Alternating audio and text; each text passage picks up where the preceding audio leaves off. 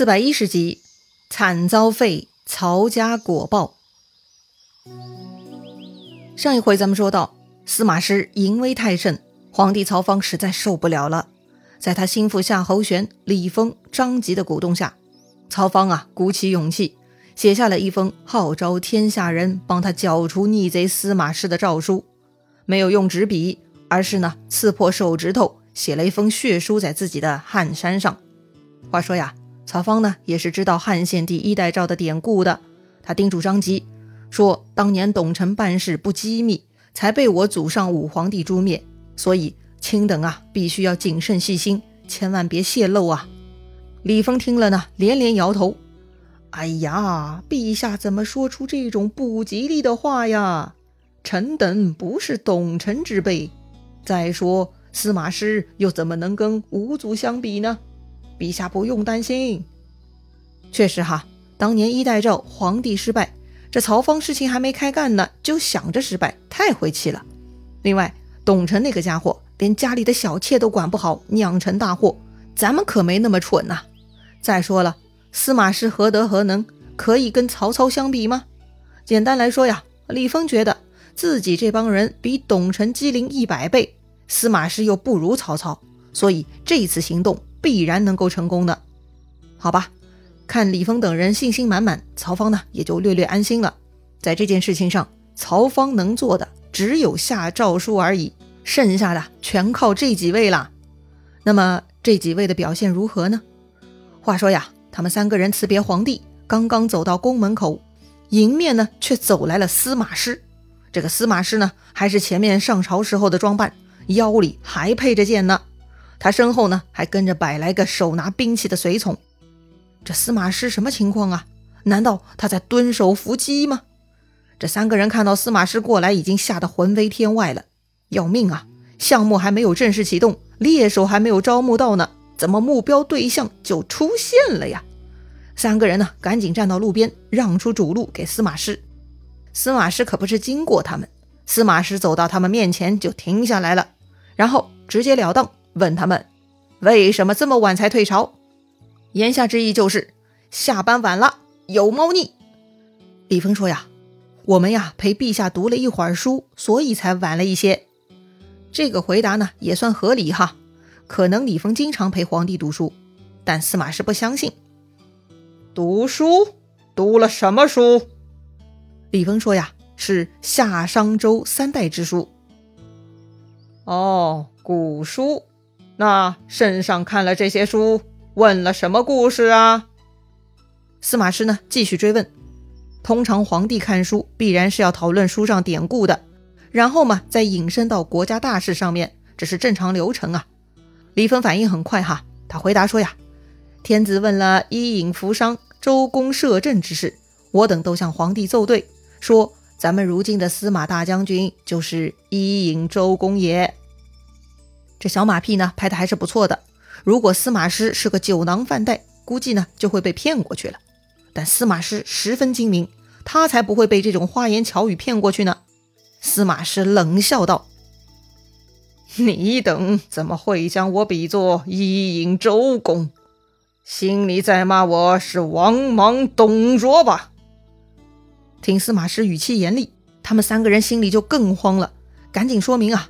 说自己是将军门下之人，不敢这么想啊！哼！司马师大怒，他说：“你等口愚之人，到底刚才跟天子在密室中哭什么事儿？”这里“口愚之人”指的是当面奉承、表里不一的人，就是两面派。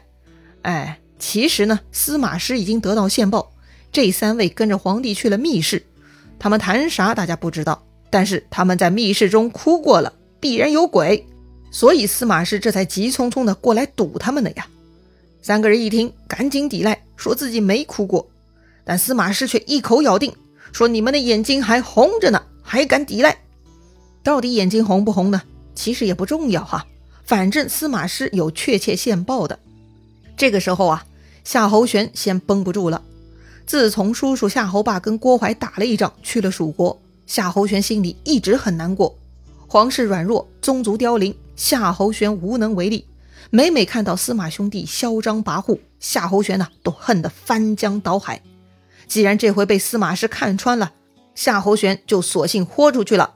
夏侯玄厉声大骂：“我们确实哭了，哭的是你威任其主，将谋篡逆。”司马师是不是篡逆？那就像一层窗户纸，居然夏侯玄这就捅破了。司马师大怒啊，喝令武士捉住夏侯玄。夏侯玄此时手无寸铁，但他呢却怒气爆发，挥舞着拳头来打司马师。结果呢被武士给摁住了。这夏侯玄心态崩了，司马师也不用跟他们废话，他下令给这三个人搜身。这么一来，那个藏在张吉身上的带着皇帝血字的龙凤汗衫就被搜出来了。完蛋了，他们看不起董承，可是他们还不如董承呢。这诏书都没机会带回家。啊司马师看了一眼诏书，啊，大意是说司马兄弟把持朝政，所行之令都不是皇帝的本意。皇帝呢，请忠义之士一起来剿灭贼臣，匡扶社稷。功臣之日有爵位重赏。哎呀，太过分了！这群混蛋居然想谋害我兄弟！司马师大怒啊，立刻下令将这三人拉去集市腰斩。另外要灭他三族，一个不留。当时被拉去集市的时候呢，这三个人的牙齿都被打落了，所以讲的话呢已经听不清楚了。他们只是含含糊糊的骂着，全部被杀了。哎呀，说起来呢，他们比董承还要惨。司马氏呢，也比当年的曹操更杀伐决断。要说呢，这三个人之中有一个是皇后的父亲，所以皇后也是一样难逃一死的，就跟当年的福皇后一样。这回呢，曹芳的张皇后也得跟着遭殃了。再说回皇帝，张吉他们一离开，张皇后呢就跟皇帝说：“陛下，此事不妙，皇宫内廷都是司马师的耳目，此事一旦泄露，臣妾必然要被连累了。”这皇帝啊，确实已经忘记皇宫内奸细的问题了啊，他以为只要钻入密室就能隔绝偷听。可是，这不就代表了你有见不得人的密谋吗？曹芳啊，还是太年轻了。正当他们夫妻俩在说话呢，这个司马师已经闯入皇帝寝殿了。司马师拔出佩剑，指着曹芳：“臣父立陛下为君，功德不在周公之下。臣是陛下，又与伊尹有何分别？如今你居然以恩为仇，以功为过。”想派二三小臣谋害臣的兄弟，是何道理？司马师呢？这就是在指责曹芳没良心。你当皇帝都是我父子在辅佐你，你居然还恩将仇报，你还有没有人性？曹芳吓坏了啊，赶紧抵赖，说自己没有这种想法。哼！司马师呢？这就拿出那个证据汗衫哈，丢在地上。那这又是谁写的？是啊。汗衫是龙凤汗衫，皇帝专用。这血字就是皇帝本人的。哎，估计也用不着核对了。证据确凿，曹芳无可抵赖。此时呢，他已经魂飞天外，破散九霄了。憋了半天，曹芳站立着回答说：“这都是他人逼迫写的，他自己没有这个心。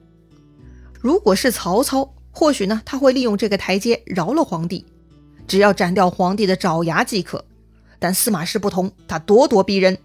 他问曹芳：“你诬陷大臣造反，该当何罪？”这曹芳呢，跪在地上求饶，说：“呀，真是有罪，望大将军赎罪。”哎呀，如果曹操看到这个场面，估计要气得从坟墓里跳出来了。自己的子孙居然如此没用，懦弱无能到这个地步。居然还要跪求司马懿的儿子！哎呀，真是完犊子了！看着曹芳跪在自己面前，司马师呢也觉得不合适，就让皇帝起身。他说：“国法不可废。什么国法呢？哎，皇帝自然不能跪臣子。另外，有罪当罚。司马师呢指着张皇后说：‘这是张吉的女儿，也要诛灭。’曹芳大哭啊，为皇后求饶，但司马师根本不理睬。”令左右呢，将这个女人拖到东华门内，用白绫将她绞死了。当年曹操杀掉汉献帝的伏皇后，他必然没有想到自己的后人也会经历同样的惨剧。哎，这算是因果报应吗？司马师啊，雷厉风行，处决了涉案人员及其家属，这事儿算了结了吗？哼，远远不够。司马师回家睡了一觉，想来想去，这个曹芳是留不得了。所以第二天，司马师召集群臣，他向众人宣布了皇帝曹芳的四条罪状：荒淫无道、亵尽昌幽、听信谗言、闭塞贤路。咱们仔细来说一下哈。第一条，荒淫无道。其实嘛，也没有具体罪证。第二条，谢晋昌幽，这里的昌幽呢，指的就是皇后。皇后是罪臣之女，就被司马师说成是昌幽。顺着司马师的逻辑，这皇帝呢，就是在嫖娼。哎，第三条，听信谗言，皇帝跟张吉他们三个人密谋，那就归罪于这一条了。最后，闭塞贤路，意思是啊，不好好任用贤良人才，指的就是曹芳不信任他司马兄弟。司马师说呀，这四条罪非常严重，罪大恶极，比汉之昌邑还要过分。曹芳没有资格再当天下之主了。所以呢，我要按伊尹霍光之法，另立新君，以保社稷，以安天下。大家觉得如何呀？司马师提到的汉之昌邑，其实说的是西汉的第九位皇帝刘贺啊。他在位呢，只有短短的二十七天。因为他荒淫无度、不保社稷，而被霍光废为庶人，史称汉废帝。伊尹、霍光嘛，都是有名的辅政大臣，是为人臣子的楷模代表。这俩人呢，为国家都曾经废立皇帝，赢得广泛好评和尊重。司马氏的意思是啊，曹芳比汉废帝还要废，罪孽更深重，所以他司马氏要学习伊尹、霍光，废掉不称职的皇帝，另外扶立合适的皇帝。哎，这位司马师果然是新时代新人类，比起老一辈，他的控制力更强啊！他居然就这么宣判了曹芳的下岗。要知道，曹芳可不是司马懿扶立的，那是曹睿传位下来的。自从曹爽倒台，曹氏的能量呢是一落千丈。如今呢，居然曹睿亲自册立的继承人也要被换掉。这会儿呢，估计该曹睿从坟里跳出来了。哎呀，正如司马师所说的。三十年一轮回，现在轮到他司马师做主了。那么，到底司马师是否换皇帝成功了呢？